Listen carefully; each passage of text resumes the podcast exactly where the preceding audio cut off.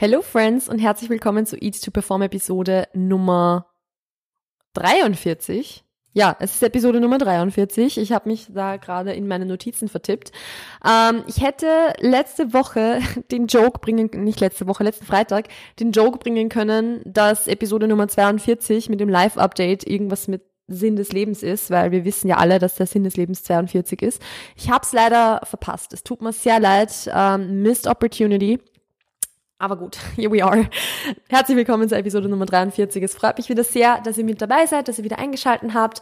Heute soll es um ein Thema gehen, das sich ein paar Leute von euch schon gewünscht haben, also wo auch immer wieder Fragen dazu aufkommen, in Q&As, in Nachrichten, aber auch, ja, also einfach als Response auf den Podcast weil es euch beschäftigt. Es ist auch ein Thema, das mich lange beschäftigt hat. Also das ist was, was, wo ich sehr aus der Erfahrung spreche, aber natürlich auch wie immer aus der Coaching-Erfahrung. Also ich werde hier die Dinge mitgeben, die ich selbst gelernt habe, die ich meinen Clients mitgebe, beziehungsweise die auch einfach generell Sinn machen.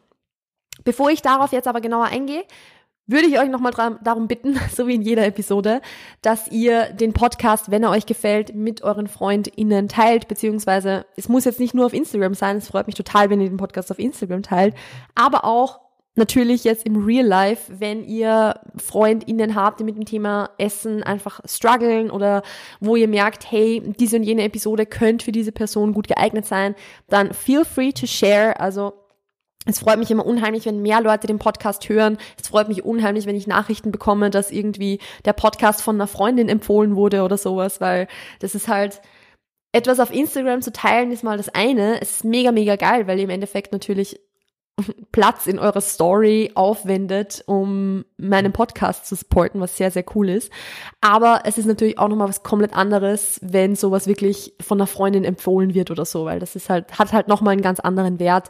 Und demnach, wenn ihr irgendwelche Leute kennt, die davon profitieren können, äh, Freunde, Freundinnen, Familienmitglieder, was auch immer, Bekannte, dann gerne sharen. Ich freue mich immer, wenn neue Leute dazukommen.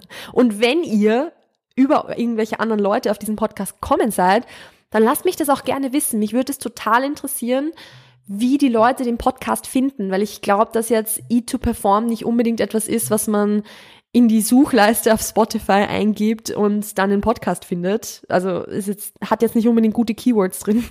Ähm, also würde es mich total interessieren, ob ihr den Podcast über Instagram gefunden habt, über meinen eigenen Instagram-Account gefunden habt, von Freundinnen empfohlen bekommen habt oder von Freunden. Also lasst mich das gerne wissen, mich würde das total interessieren. Gut, so viel mal dazu. Jetzt steigen wir in die Episode ein. Es geht nämlich um das Thema Mealtiming, nämlich auch irgendwo so ein bisschen Mealtiming lernen. Also gar nicht so sehr um warum macht es Sinn und was ist Mealtiming und was ist ein optimales Mealtiming, bla bla bla bla, das hatten wir schon, sondern ich möchte euch so ein bisschen mitgeben, was könnt ihr tun, um das zu lernen? Wie könnt ihr beispielsweise aufhören, euch euer ganzes Essen für abends aufzubehalten, eure ganzen Macros für abends aufzuhalten, um dann eine möglichst geile Mahlzeit zu essen? Oder auf der anderen Seite, und das ist zum Beispiel eher der Struggle, den ich hatte, schon beispielsweise mittags alles auf einmal zu essen und dann keine Makros oder Kalorien fürs Abendessen mehr übrig zu haben oder fast keine mehr. Weil das war zum Beispiel immer mein Problem. Ich habe immer geschafft, meine Kalorien am Ende des Tages zu hitten, aber halt nur deshalb, weil ich schon um 4 Uhr nachmittags oder so meine letzte Mahlzeit gegessen habe, weil ich einfach so einen hohen Food-Focus hatte, dass ich durchgehend ans Essen gedacht habe und wenn meine letzte Mahlzeit vorbei war, dann war es irgendwie so, dann war das Thema so abgeschlossen. Dann wusste ich so, okay, jetzt kommt nichts mehr, jetzt bin ich fertig für heute und jetzt brauche ich darüber nicht nachdenken. Aber das ist jetzt nicht unbedingt optimal ist und natürlich hatte ich auch einen super, super hohen Food-Focus, also ging es mir auch nicht gut damit dass es nicht optimal ist, um 14 Uhr, äh, nicht 14 Uhr, um 4 um, oder um 16 Uhr die letzte Mahlzeit zu essen, wenn man bis 9 Uhr ja, auf ist oder bis 10 Uhr. Darüber braucht man, glaube ich, nicht sprechen. Also hat jetzt nichts mit äh, performanceorientiertem Essen oder performanceorientiertem Denken zu tun. Und ich habe es daraus geschafft. Also ich, ich kann mittlerweile einfach meine Mahlzeiten easy auf ein gutes Mealtiming aufteilen. Ich esse meine letzte Mahlzeit um, keine Ahnung, halb sieben, sieben Uhr abends und damit komme ich super gut zurecht. Ich muss auch dazu sagen, dass ich nicht zu den Menschen gehöre, die generell abends gern super viel essen. Also da falle ich vielleicht einfach auch in eine andere Kategorie rein, weil ich damit auch dann immer Magenprobleme bekomme und so. Also das ist ein bisschen uncool. Ähm, also ja, Team chronische Gastritis, yay. Aber ähm, grundsätzlich gehöre ich halt eher zu der Sparte oder habe ich zu der Sparte gehört, die halt alles auf einmal gegessen haben und dann abends nichts mehr offen halten. Und egal, ob es jetzt das eine oder das andere ist, also alles für abends aufbehalten oder eben so viel schon tagsüber essen, dass für abends keine Kalorien mehr übrig bleiben, ist jetzt beides nicht optimal. Aber ein performanceorientiertes Mindset hilft euch bei beiden. Und deshalb wollen wir da jetzt genau drauf eingehen. Yes, also grundsätzlich mal, ich werde hier in dieser Episode jetzt hauptsächlich eben auf dieses performanceorientierte Denken eingehen. Sprich, ich werde äh, das Ganze im Kontext von Kalorientracken erklären, wenn ihr weiterhin Kalorien trackt. Es wird sicher auch viele andere gute Approaches geben, um das zu machen. Also auch Thema achtsames Essen oder so, beziehungsweise gibt es auch genug Leute, die natürlich jetzt nicht tracken wollen. Das heißt auch, ihr könnt euch aus dieser Episode das rausnehmen, was für euch interessant ist, was für euch wichtig ist oder was euch weiterhilft. Und das heißt jetzt nicht, dass Kalorienzählen im Endeffekt das Nonplusultra ist, weil es natürlich genauso viele Leute gibt, denen das einfach nicht gut tut. Und das ist auch in Ordnung. Natürlich, was ich mit diesem Approach, den ich da jetzt mit meinen Clients umsetze und den ich auch selber gerne umsetze und den ich habe, was ich damit erzielen möchte, ist ja auch das, Kalorientracken als etwas Entspannteres einzuordnen. Also das nicht einfach komplett zu lassen, sondern halt zu sagen, hey, das geht auch entspannt, du musst nur wissen wie. Natürlich heißt es aber trotzdem, wie gesagt, nicht, dass das jetzt für alle geeignet ist. Also nur so als kleiner Disclaimer im Vorhinein, nehmt euch aus dieser Episode das raus, was für euch sinnvoll klingt, was in, auf eure Situation passt und wenn das jetzt nicht unbedingt tracken ist, dann ist das auch okay, dann gibt's aber trotzdem genug andere Dinge, die ihr umsetzen könnt. Yes. Natürlich muss man halt sagen, wenn jetzt zum Beispiel der Food Focus sehr, sehr hoch ist, dann muss man sich zuerst immer anschauen, wie ist die Body Composition beziehungsweise wie ist die Gesamtkalorienzufuhr. Also jetzt mal ganz unabhängig vom Thema Meal Timing muss einfach gegeben sein, dass du genug Kalorien isst und dass du einen für dich individuell gesunden Körperfettanteil hast. Wenn diese Dinge nicht gegeben sind, dann wirst du am Zunehmen beziehungsweise mehr Essen nicht vorbeikommen man muss dazu sagen, zunehmen bedeutet, äh, mehr essen bedeutet nicht immer direkt zunehmen. Also ich hatte schon sehr, sehr viele Clients, die zu mir gekommen sind und super, super wenig gegessen haben und dann innerhalb kürzester Zeit oder innerhalb von ein paar Wochen, Monaten mehrere hundert Kalorien mehr gegessen haben und ihr Gewicht trotzdem gehalten haben. Also Erhaltungskalorien sind ja immer eine Range. Da habe ich mal einen Instagram-Beitrag dazu gemacht. Das könnt ihr euch mal durchlesen, einfach ein bisschen runterscrollen auf meinem Feed. Aber grundsätzlich bedeutet mehr Essen nicht immer zunehmen. Aber wenn jetzt beispielsweise wirklich die Body Composition so ist, dass euer Körperfettanteil sehr, sehr niedrig ist oder dass ihr beispielsweise im Untergewicht seid, dann werdet ihr an der Gewichtszunahme nicht vorbeikommen, um ein entspannteres Verhältnis zum Essen entwickeln, zu entwickeln. Weil im Endeffekt, ja, gebt ihr eurem Körper mit dem, dass ihr ja zu wenig esst oder zu wenig Körperfett habt, tagtäglich, Sekunde für Sekunde das Signal, dass ihr am Verhungern seid. Und natürlich ist der Food Focus dann hoch. Und dann ist es natürlich super, am Mealtiming und so zu arbeiten, weil das kommt euch ja auch für genug Essen und so weiter und auch eben weniger Heißhunger haben und so, das kommt euch ja alles zugute. Dennoch ist die Grundlage dann trotzdem die, dass Körperfettanteil und Kalorienzufuhr stimmen. Das mal so als Grundvoraussetzung. Dann, wenn es jetzt aber wirklich um das Thema Mealtiming an sich geht, kann man sich anschauen, wie im Endeffekt das Mealtiming aussieht. Also wie gesagt, wenn jetzt das Essen alles für abends aufbehalten wird oder alles auf einmal gegessen wird, ist es jetzt wahrscheinlich nicht unbedingt ein Approach, mit dem du dich wohlfühlst oder mit dem es dir recht gut geht. Und es ist halt auch null performanceorientiert. Was heißt performanceorientiert? Im Endeffekt könnt ihr euch da das, dass ihr irgendeine Art von Sport macht, dass ihr trainiert beispielsweise eben so, ich, ich schätze mal, dass der Großteil von euch Krafttraining machen wird. Ähm, aber natürlich gibt es auch andere Sportarten oder auch andere Dinge, für die es sich investiert, Energie zuzuführen, sagen wir mal so. Also ob das jetzt ein, ein, anstrengender Alltag ist, ob das jetzt Energie zu haben für Freunde, Familie oder für Hobbys beispielsweise ist. Auch auf das lässt sich performanceorientiertes Essen ummünzen.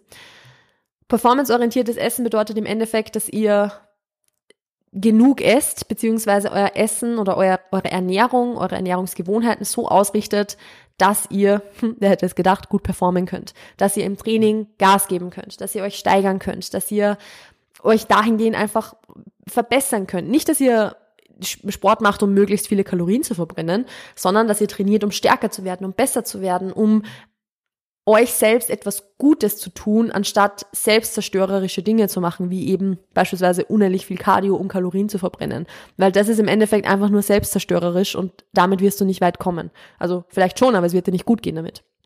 Und deshalb, im Endeffekt soll diese Energie, die du zuführen möchtest und eben auch lernen willst, regelmäßig zuzuführen und so weiter, wird, also die wird auf das investiert oder in das investiert, dass du in irgendeinem Lebensbereich dann performen kannst, dass du was dich verbessern kannst. Es wird dein Training zur Ressource, um deine Ernährung gesünder zu gestalten. Nicht gesünder im Sinne von Lebensmittelauswahl, sondern gesünder im Sinne von, wie ist dein Umgang damit.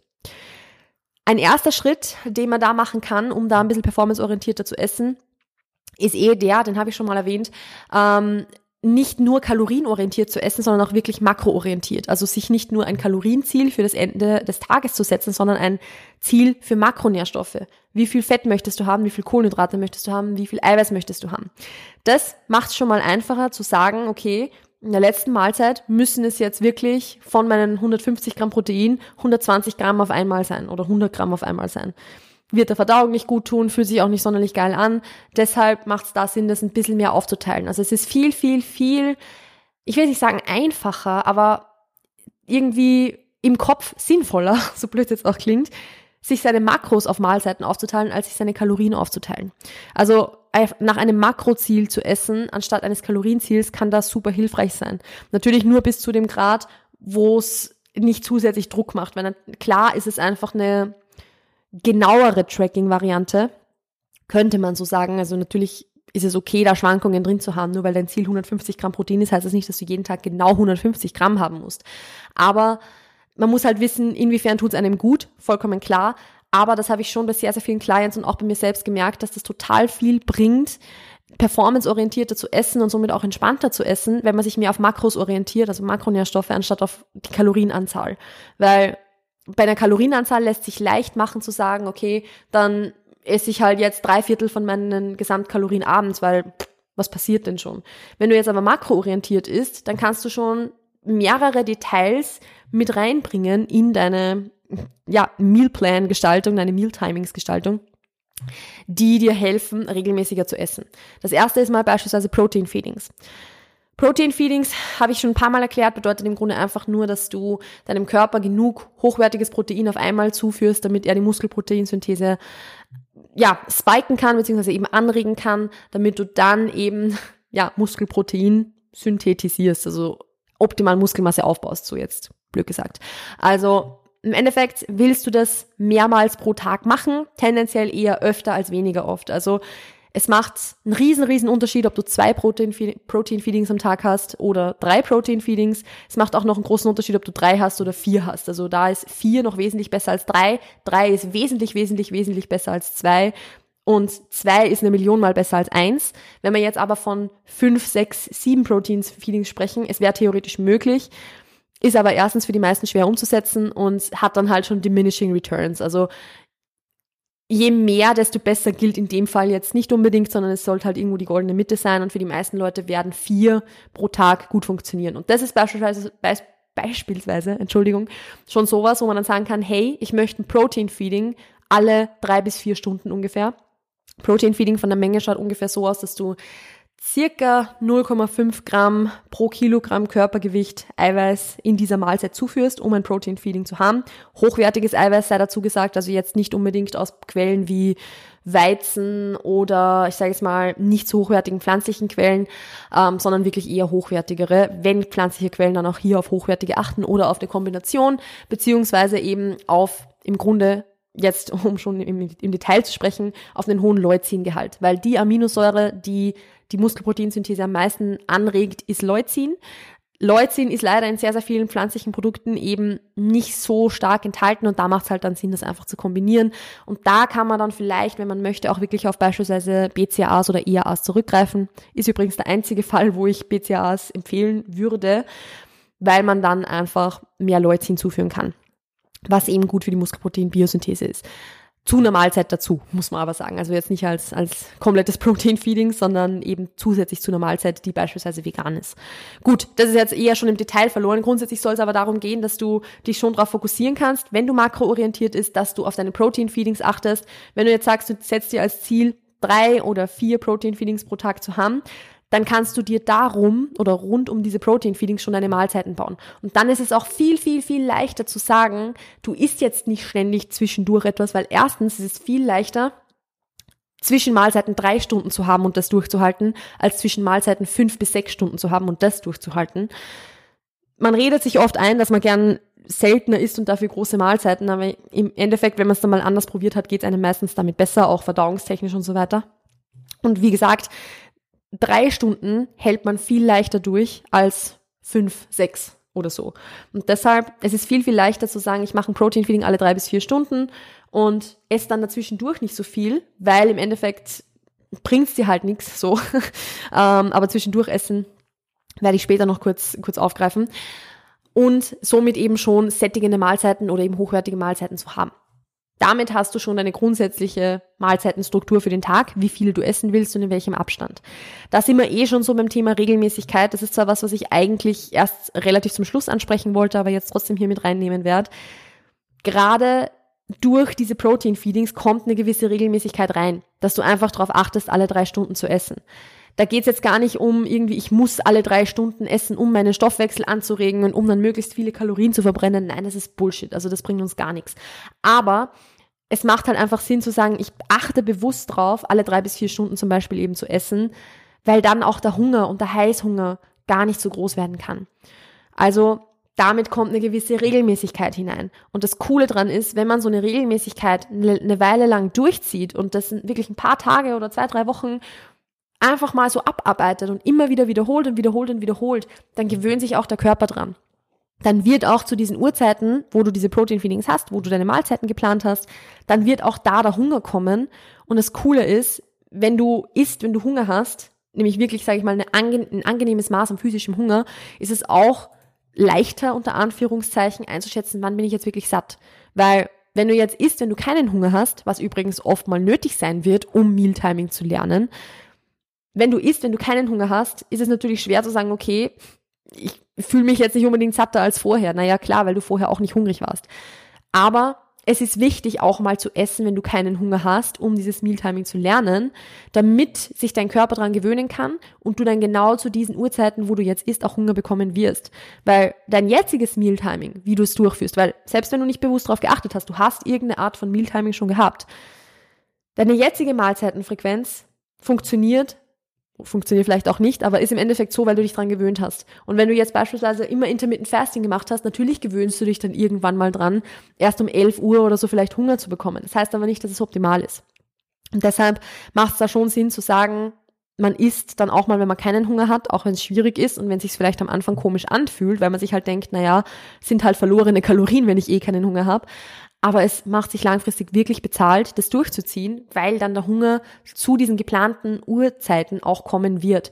Und da sind wir so beim Thema Intuitivessen beispielsweise, weil das ist halt sowas, ich, ich bin ein Fan davon, intuitiv zu essen. Ich mache es gerade selbst nicht anders. Aber das ist halt ein Skill, den nicht jeder hat und das ist auch ein Skill, der nicht für jeden funktioniert. Und wenn ihr in dieser Situation seid, dass ihr euer Essen immer für abends aufbehaltet oder alles auf einmal esst oder so, dann kann es, also es kann funktionieren zu sagen, okay, ich esse jetzt intuitiv und lasse mich auf das ein, aber es ist halt ultra schwierig. Und deshalb finde ich diesen Zwischenschritt zu sagen, ich lerne zuerst diese Regelmäßigkeit, ich lerne zuerst meinem Körper diese Routinen und beginne dann langsam diese, ja, sage ich mal, das Tracken beispielsweise abzubauen und dann intuitiv zu essen, finde ich wesentlich sinnvoller, weil dann viel mehr Struktur da ist, weil dann viel mehr Regelmäßigkeit, wie gesagt, da ist, viel mehr Routine. Also deshalb Thema intuitiv essen, wenn es jetzt um Mealtiming lernen geht, ja, kann man machen. Ich will mich jetzt nicht dagegen aussprechen, weil ich weiß auch, dass es für viele Leute funktioniert. Ist aber vielleicht jetzt nicht unbedingt der effizienteste Weg oder der, der, der beste Weg für alle. So, jetzt mal gesagt. Gut, Genau, damit waren wir beim Thema Protein Feedings und Regelmäßigkeit. Was man da auch noch so, also das ist übrigens auch was, bevor ich da jetzt weitergehe, Protein Feedings ist auch was, auf was man achten kann, wenn man nicht trackt. Also auf Regelmäßigkeit achten und auf Protein Feedings achten kann man auch, wenn man keine Kalorien trackt. Weil man muss halt dazu sagen, gerade wenn man immer viel getrackt hat, dann hat man ja ein bisschen so im Kopf, was, was wie viel Eiweiß hat beispielsweise und was jetzt ähm, ja ein Lebensmittel ist, das relativ viel Eiweiß hat. Das ist jetzt eine Packung Magerquark, ein gutes Protein Feeding, Protein Feeding wäre beispielsweise. Also das ist was, das kann man auch machen, wenn man nicht trackt. Und das stellt dann gleichzeitig sicher, dass die Mahlzeiten auch wirklich sättigend sind beispielsweise. Weil unabhängig davon, ob du jetzt trackst oder nicht trackst, ich meine, am Ende des Tages hat ja jede Mahlzeit Kalorien, auch wenn du es nicht in der App einträgst. Und diese Mahlzeiten sollen ja natürlich auch sättigend genug sein. Also eine 200 Kalorien Mahlzeit, wo du nur eine Packung Magerquark mit ein bisschen Chunky Flavor und, keine Ahnung, 100 Gramm Beeren isst oder so, it, it won't cut it. Es wird so nicht funktionieren. Das musst natürlich auch Mahlzeiten essen, die sättigend sind. Über sättigende Mahlzeiten, glaube ich, habe ich schon mal gesprochen. Also was da wichtig ist, was die Sättigung positiv beeinflusst. Ähm, ich glaube, also zumindest beim Thema Fett in der Ernährung haben wir mal drüber gesprochen. Ich muss mal anschauen, ob ich da mal eine Episode dazu gemacht habe, ansonsten mache ich noch eine. Aber, ähm, ah ja, es gibt äh, Instagram-Beiträge von mir dazu. Also da könnt ihr auch ein bisschen runterscrollen in meinem Feed weil ich da schon Beiträge dazu gemacht habe. Aber wie gesagt, die Mahlzeiten müssen auch sättigend sein. Und das gilt, wenn du trackst, aber auch wenn du nicht trackst, dass die Mahlzeiten auch wirklich groß genug sind. Deshalb macht es auch Sinn zu sagen, man teilt sich seine, seine Makros und seine Kalorien dann auf diese Mahlzeiten, die man über den Tag hinweg hat, regelmäßig oder gleichmäßig auf, damit du nicht einmal eine 200 Kalorien Mahlzeit hast und ein andermal eine 1000 Kalorien, Kalorien Mahlzeit, sondern dass du da halt sagst, hey, ich baue das Schritt für Schritt um, ich nehme mir da von dieser 1000 Kalorien Mahlzeit 200 Kalorien weg und gib die zu dieser 200 Kalorien Mahlzeit hinzu, weil dann hast du da schon eine 400 Kalorien Mahlzeit, was halt viel sättigender ist. Also das jetzt mal so am Rande erwähnt. Natürlich soll die Mahlzeit noch sättigend sein. Was auch ein sehr, sehr, sehr guter Punkt ist, der umsetzbar ist, egal ob du trackst oder ob du nicht trackst, ist das Thema Kohlenhydrate. Kohlenhydrate rund ums Training. Ist auch natürlich was, worum ich oder worüber ich schon oft gesprochen habe was aber auch super viel Sinn macht, eben weil du eh wieder makroorientiert unterwegs bist und weil du performanceorientiert unterwegs bist, weil du dir überlegst, nicht wie kann ich meine Carbs jetzt mir aufsparen, um dann abends möglichst viel Cereals auf mein, meine Quark Bowl schmeißen zu können oder auf mein Porridge irgendwelche geilen Kekse draufhauen zu können, sondern weil du dir überlegen kannst, okay, wie kann ich meine Carbs investieren, um im Training möglichst viel Gas zu geben. Das bedeutet vor dem Training und eventuell auch sogar mit einem Intra im Training. Und ich sag's euch, ein Intra fühlt sich am Anfang an wie, wie verlorene Kalorien. Weil es meistens entweder Gummibärchen sind oder halt, ja, vielleicht irgendein Maltodextrin oder irgendwas in diese Richtung. Es kann sich wirklich anfühlen, als würdest du jetzt Kalorien verschenken für etwas, das eigentlich nur flüssige Kalorien sind, was jetzt nicht sättigend ist oder so. Aber es hilft wirklich sehr, performanceorientiert zu essen, weil man eben bewusst dieses Zeichen setzt von, ich teile mir meine Carbs oder meine Kalorien so ein, dass ich rund ums Training den Fokus lege und dass ich da wirklich im Training Gas geben kann. Und ich sag's euch, wenn ihr vorher immer nüchtern trainieren wart oder vorher nur eine kleine Mahlzeit gegessen habt mit wenig Carbs oder generell auch rund ums Training wenig Kohlenhydrate hattet, ihr denkt jetzt, es funktioniert, aber das denkt ihr nur so lange, bis ihr es mal umgeplant habt und mal seht, wie geil ein Training eigentlich ist, wenn man mal genug isst. Also gebt dem Ganzen eine Chance, versucht es mal vor dem Training ein paar Carbs hinzuzufügen, im Training vielleicht ein paar Carbs zuzufügen. Auch hier, ja, natürlich so, wie es individuell passt. Also ich verstehe natürlich, dass man jetzt nicht beginnen wird, irgendwie 50 Gramm Maltodextrin sich im, im Training reinzuhauen, wenn man insgesamt 150 Gramm Carbs zur Verfügung hat oder so. Verstehe ich vollkommen. Aber schon 10 Gramm Kohlenhydrate machen da einen Unterschied. Oder 15 oder 20. Also Probiert es mal aus, wenn ihr es noch nicht gemacht, gemacht habt. Es ist auch ein großer Schritt in Richtung performanceorientierterem Essen und in Richtung dessen, dass ihr es schafft, euch beispielsweise die, das Essen nicht alles für abends aufzubehalten, weil dann der Fokus weggeht von, wie kann ich mein Essen so geil und aufregend und spannend und exciting wie möglich gestalten, hin zu, wie kann ich mein Essen gestalten, um im Training oder im Job oder wenn ich auf meine Kinder aufpasse oder eben für meine Kinder da bin, wenn ich mit meinem Partner was mache, wie kann ich das, mein Essen so planen oder mein Essen so einteilen, dass ich da einfach alles rausholen kann. Wie kann ich mein Essen gestalten oder meinen Ernährungsalltag gestalten, um Energie für den Alltag einfach zu haben. Also, wie gesagt, auch da, selbst wenn es nicht das Training ist, sondern irgendeine, also nicht das Krafttraining ist, sondern irgendeine andere Sportart oder irgendetwas anderes in eurem Leben, für das es sich für euch lohnt zu sagen, da möchte ich Energie haben dafür das kann auch das, das Studium sein, das kann auch die, die Uni sein, die FH sein, was auch immer. Es, auch euer Gehirn braucht Kohlenhydrate, muss, muss man auch kurz mal sagen. Euer Gehirn braucht sehr, sehr, sehr viele Kohlenhydrate.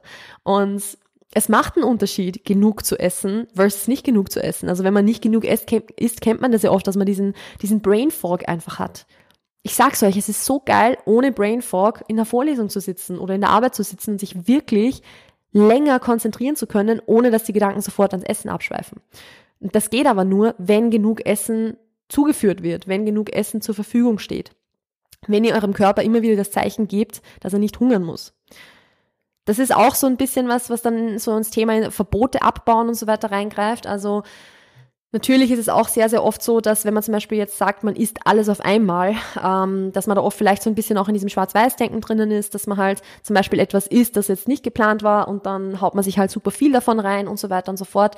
Thema Schwarz-Weiß-Denken hatte ich in der letzten Episode schon angesprochen, aber auch hier, was da hilft, ist einfach sich genau diese Dinge, an die man halt dann sich sonst vielleicht verbietet, aber dann, wenn man sie isst, viel zu viel isst davon, die regelmäßig einzubauen, um dieses Verbot abzubauen. Das ist jetzt, wie gesagt, ich, in einem Satz zusammengefasst, worüber man auch eine halbe Stunde reden könnte.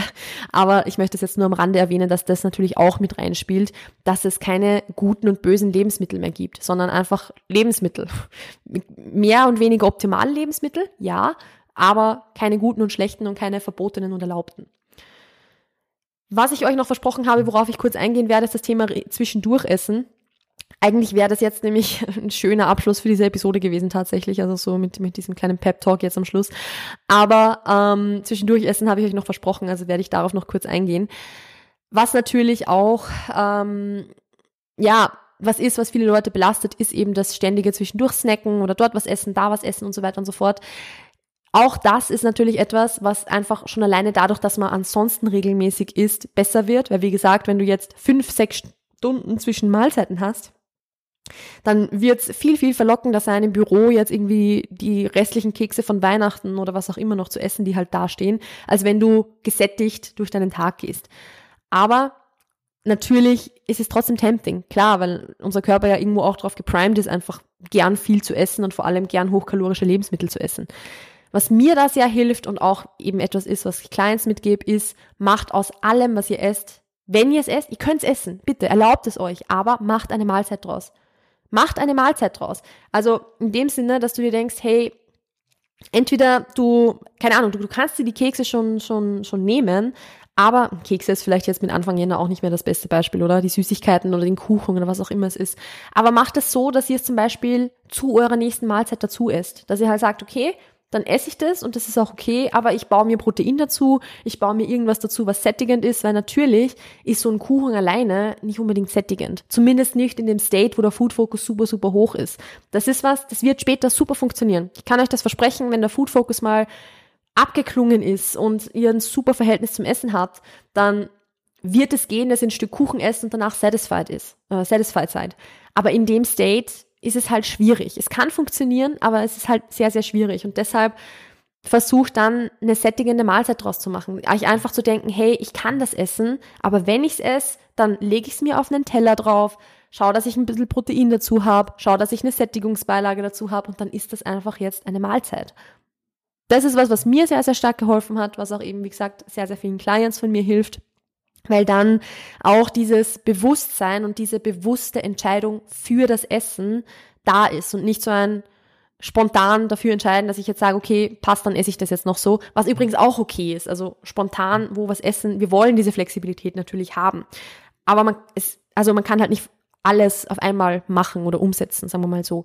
Deshalb, das hilft halt sehr, wirklich bewusst zu essen, achtsam zu essen und auch wirklich dann sich sicher sein zu können, hey, es wird mich sättigen, ich werde es dann bis zur nächsten Mahlzeit gut, was heißt überstehen, es wird funktionieren, weil ich weiß, dass ich meine Sättigungsbeilage habe und so weiter. Und so lernst nicht nur dein Körper dir zu vertrauen, indem du ihm regelmäßig genug Essen zuführst, sondern du lernst auch deinem Körper zu vertrauen, dass er nach einem Essen gesättigt sein wird was ja auch sowas ist, was man einfach mal experiencen muss, damit, oder, oder oft mal experiencen muss, damit das langfristig, ja, wieder funktioniert, dass man seinem Körper vertraut und umgekehrt. Gut, damit werde ich diese Episode an dieser Stelle jetzt beenden. Ich glaube, ich habe alles gesagt, was ich sagen wollte.